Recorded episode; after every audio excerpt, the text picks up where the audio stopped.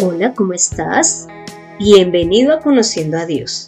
Mi nombre es Consuelo Gutiérrez y te estaré acompañando en este podcast, en donde conocerás más de Dios y cómo llevar a la práctica tu vida de fe. Además, irás resolviendo dudas que tengas en cuanto a la palabra de Dios. Deseo iniciar este episodio haciendo un recuento de lo que vimos en el episodio 166, pues hoy continuaremos analizando el capítulo 10 del libro de Juan. Entonces en el episodio 166 vimos cómo Jesús hace una comparación de lo que está ocurriendo en el pueblo de Israel con lo que puede pasar en un, en un rebaño. Entonces habla de que en ese rebaño hay un pastor, hay alguien que abre la puerta para que entre el pastor a las ovejas. Menciona que hay unas ovejas las cuales cuando escucha al pastor lo siguen, pero que si escuchan la voz de un extraño no lo va a hacer. Pero también menciona que pueden haber ladrones que quieran entrar a ese rebaño. Evidentemente, cuando Jesús habla del rebaño, se está refiriéndose a las personas que creen en Él, que creen en el mismo Dios. Cuando habla del pastor, Él aclara y dice que Él es el pastor de las ovejas y que además Él es la puerta, es decir, la puerta de entrada para Dios. Pero que también ese ladrón puede venir a matar, destruir, hurtar. Por lo tanto, pues Jesús hace énfasis en que en cambio Él desea que esas ovejas o los que creen en Él tengan vida eterna. Y hoy continuaremos estudiando Juan 10 y vamos a ver eh, del versículo 11 al 21 que dice así. Yo soy el buen pastor. El buen pastor pone su vida por las ovejas, pero el asalariado, que no es el pastor y a quien no le pertenecen las ovejas, ve que viene el lobo, abandona las ovejas y huye. Y el lobo arrebata y esparce las ovejas. Huye porque es asalariado y a él no le importan las ovejas. Yo soy el buen pastor y conozco mis ovejas y las mías me conocen. Como el Padre me conoce, yo también conozco al Padre y pongo mi vida por las ovejas. También tengo otras ovejas que no son de este redil. A ellas también es necesario traer y oirán mi voz, así habrá un solo rebaño y un solo pastor. Por esto me ama el Padre, porque yo pongo mi vida para volverla a tomar. Nadie me la quita, sino que yo la pongo de mí mismo. Tengo poder para ponerla y tengo poder para volverla a tomar. Este mandamiento recibí de mi Padre. Hubo división entre los judíos a causa de estas palabras, y muchos de ellos decían, demonio tiene y está fuera de sí, ¿para qué lo escuchan? Y otros decían, estas palabras no son las de un endemoniado. ¿Podrá un demonio abrir los ojos de los ciegos? Bueno, ahora vamos a pasar a analizar la porción bíblica sabiendo que Jesús viene hablando del rebaño, de las ovejas y del pastor. Ya hemos de aclarar que las ovejas hace alusión a las personas que creen en Dios, el pastor es Jesús y eh, bueno, el rebaño es el lugar donde ellas están. Pero ya en esta porción que es de Juan 10 del 11 al 21 entra alguien más a participar dentro de eh, lo que le puede ocurrir a las ovejas o a las personas que conocen al Señor. Y es que sean atendidas por un asalariado. Y Jesús menciona que al asalariado pues realmente no le interesan eh, las ovejas y que por eso cuando viene el lobo él sale huyendo. Pues ¿cómo te parece que esto también nos puede pasar a nosotros? Que siendo pastores pasemos a ser asalariados. ¿Por qué? Porque no pongamos interés ni cuidado en las ovejas. Mira que en Ezequiel 34 del 5 al 8 menciona varios aspectos con relación a Dios le molesta de los pastores porque no están cuidando bien a sus ovejas.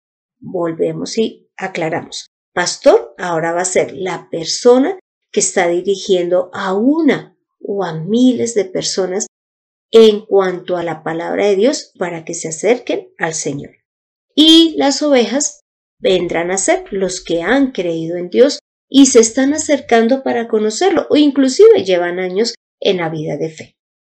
Entonces aquí en Ezequiel del capítulo 34 y versículos 5 al 8 menciona lo siguiente, y es que los, los encargados de, de las personas que están creyendo en el Señor, pues no están pendientes de ellas y por lo tanto esas personas pueden ser devoradas, pues como las, las compara con las ovejas del campo, dice que pueden ser devoradas por las fieras y que inclusive pueden ser robadas. Entonces acá el Señor está haciendo énfasis es en que si nosotros que pastoreamos personas no estamos pendientes de ellas, pues va a venir el mundo, va a venir Satanás, los demonios o sus propios deseos y van a terminar por alejarlas de Dios. También eh, Dios menciona que estas ovejas están descarriadas por los montes, por las colinas altas. Entonces, aquí lo que está mostrando es que las personas que están creyendo en Dios, debido a la falta de cuidado de quienes las dirigen, se están yendo por un camino equivocado, no por el que Dios estableció que es Jesús. Ellas están descarriadas, es decir, que en vez de llegar al Padre, podrán llegar pues a otros dioses o inclusive al mismo pastor, mas no como Dios lo desea y es que lleguen a él. También como tercer punto, en Ezequiel 34 menciona que, que estas ovejas están dispersas por toda la tierra y que no hay quien vaya y las busque. Así que nosotros, como personas que guiamos a otras que están conociendo al Señor, debemos de estar atentas a ellas y que cuando vemos que ellas se están alejando del Señor, pues buscarlas y esforzarnos en que vuelvan a conocer o vuelvan a acercarse a Dios, preguntar qué ocurrió, por qué se están alejando. Y como cuarto punto, dentro de Ezequiel del 5 al 8, Dios menciona que los pastores en vez de estar cuidando a las ovejas, se están apacentando unos a otros, es decir, se están elogiando, están diciendo que están muy bien en la labor que hacen o pues sencillamente aprueban las cosas equivocadas que están haciendo al dirigir al pueblo de Dios. Pero en el mismo Ezequiel, Dios menciona que debido a ese comportamiento que se está teniendo, pues Él va a quitar a estas ovejas de estos pastores, porque no desea que se porten como asalariados. Ahora pasamos a, un segundo punto que está eh, mencionando allí en Juan 10 del versículo 11 al 21. Y es que ahora Jesús está empezando a decir que Él, en cambio o en comparación con ese asalariado o con estos malos pastores, Él sí va a dar la vida por las ovejas. Y lo dice en el versículo 15 en donde menciona, como el Padre me conoce, yo también conozco al Padre y pongo mi vida por las ovejas. Y del 17 al 18 él dice, por esto me ama el Padre, porque yo pongo mi vida para volverla a tomar. Nadie me la quita, sino que yo la pongo en mí mismo. Y además menciona que es un mandamiento que recibió de Dios. Así que aquí podemos observar dos cosas. Primero, que Jesús es el encargado de dar la vida a las personas que han creído en el Padre y en, y Él mismo. Y que Él muere, pero mira que Él muere porque es un mandato de Dios. Así que la muerte de Jesús inicialmente tiene como finalidad el obedecerle al Padre. Y mira que inclusive en Hechos 2 del 23 al 24 se menciona que Dios ya había determinado desde antes y que tenía pleno conocimiento de que Jesús iba a morir en la cruz y él así lo dispuso.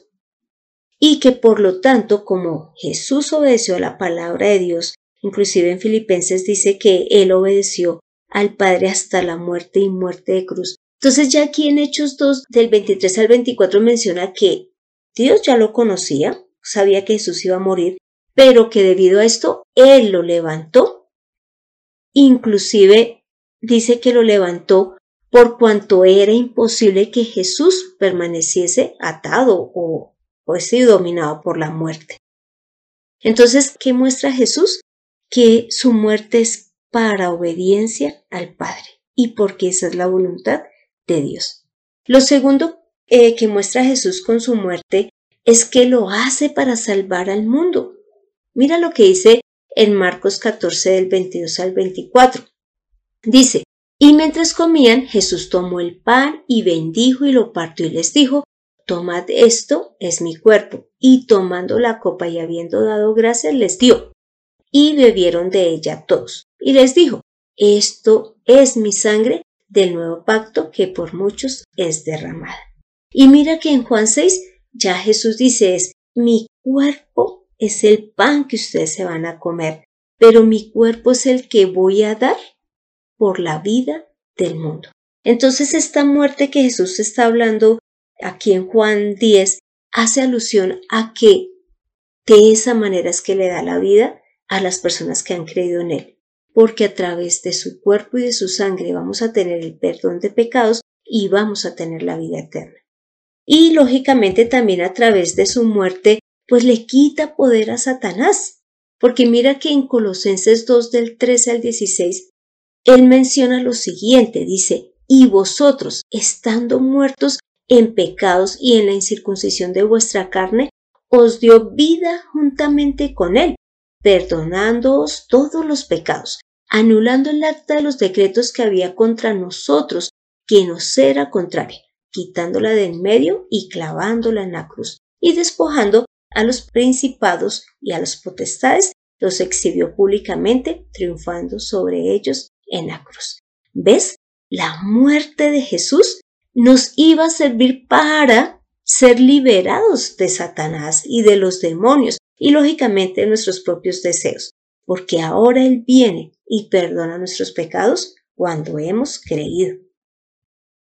Pero mira que en Juan 10 Él dice que Él entrega la vida y la vuelve a tomar. Es decir, que en esta porción vamos a ver un segundo punto, y es que Él resucitó.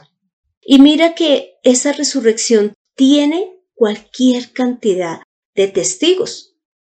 Mira que en 1 Corintios, en el capítulo 15, del 3 al 8, menciona que Jesús, después de que resucitó, se le presentó a sus discípulos, se le presentó a más de 500 personas, ¿te imaginas? También se le presentó a Jacob, es decir, a su hermano y a Pablo, quien pues conocemos como el apóstol que escribió las, varias de las cartas del Nuevo Testamento. Entonces su resurrección tiene muchos testigos, inclusive la historia no ha podido negar la muerte de Jesús. Y como el cuerpo de Jesús no se ha encontrado, pues tampoco han podido negar su resurrección. Pero también cuál es el motivo por el cual Jesús dice que vuelve y toma esa vida que había entregado. Y lo primero que podemos ver es que de esta manera muestra que Dios cumplió la promesa, que inclusive está en el Salmo 16.10 y es de que no iba a permitir que su hijo, su elegido, viera corrupción, es decir, que permaneciese allí en la tumba hasta que su cuerpo se descompusiera, sino que hizo que él resucitara. Lo segundo por lo cual Jesús muestra que es necesario volver a tomar su vida, que ya había entregado, es para pasar a ser nuestro Señor, nuestro Rey. Mira que en Romanos 14.9 dice lo siguiente, porque para esto mismo Cristo murió y resucitó, para ser Señor de los vivos y de los muertos. ¿Te imaginas? Es decir, el que ya murió creyendo en el Señor Jesús él es su Señor. Y los que aún seguimos con vida, lo vamos a tener como nuestro Señor, como el que gobierna nuestras vidas. Como tercer punto, también podemos ver que Jesús resucita para darnos vida juntamente con Él. Esto lo dice también en Colosenses 2.12, en donde dice lo siguiente.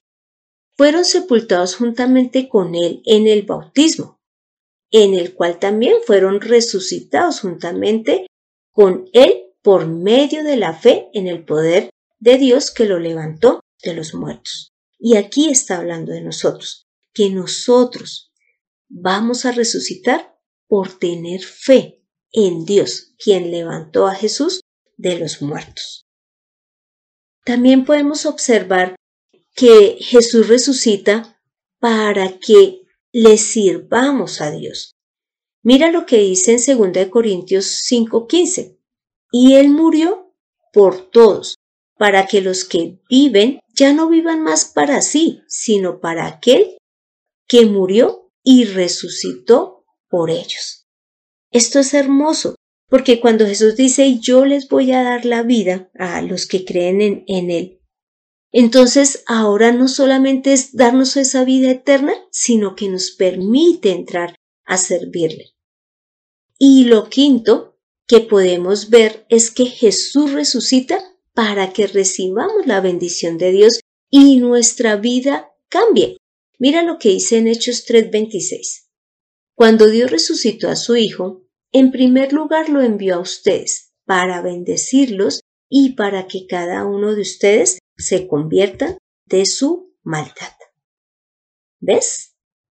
Ahora, volviendo nuevamente a ver Juan 10, podemos observar lo tercero y es que Dios no hace acepción de personas. ¿Cómo te parece que en el versículo 16 menciona lo siguiente?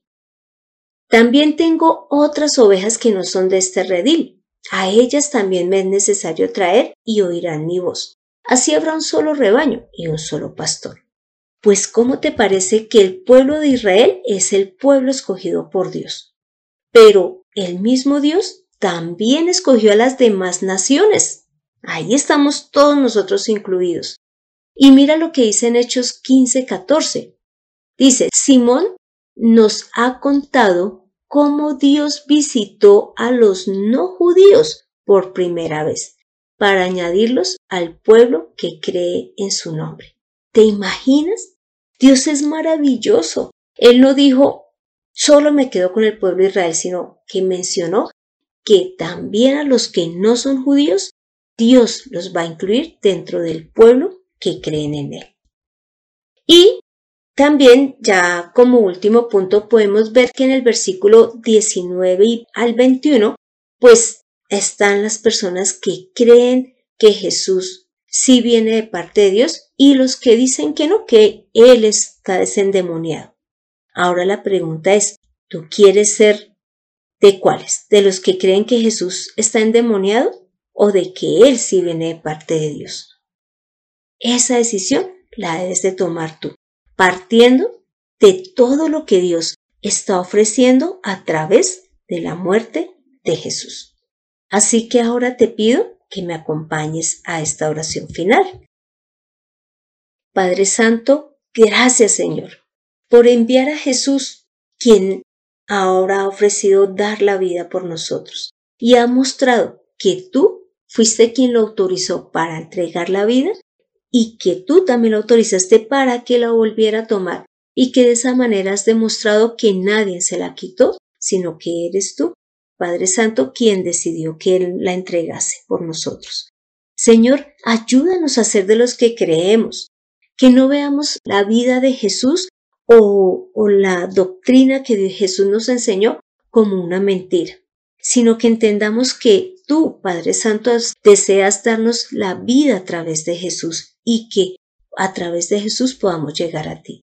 Señor amado, gracias por tanto amor y misericordia. Hemos orado en el nombre de Cristo Jesús. Amén. Así que tomemos la mejor decisión. Seamos de los pastores que Dios desea y a su vez de las ovejas que reciben a Jesús para tener vida eterna. Acércate a Dios a través de su Hijo Jesús en Conociendo a Dios. Este fue el episodio 168, en donde vimos que Dios ha enviado al mejor pastor, que es Jesús, quien da la vida por toda la humanidad, para que todo aquel que cree sea libre de Satanás y de la muerte, y que ahora podamos ser resucitados juntamente con él. Así que te animo para que leas Ezequiel 34 y el Salmo 23. Te doy las gracias por escuchar este podcast. ¿Por qué? Porque Dios desea que cobres ánimo y que continúes trabajando para Él con todo el amor y la disposición que Él desea. Y si además quieres que tratemos algún tema en especial, no dudes en escribir al correo de mirtaconsuelog.com, que con gusto eh, trabajaremos en él. Soy Consuelo Gutiérrez, tu compañera en este camino. Quiero darle las gracias a José Luis Calderón por la edición de este podcast. Jesús murió y resucitó para darnos vida. Nos vemos en el próximo episodio.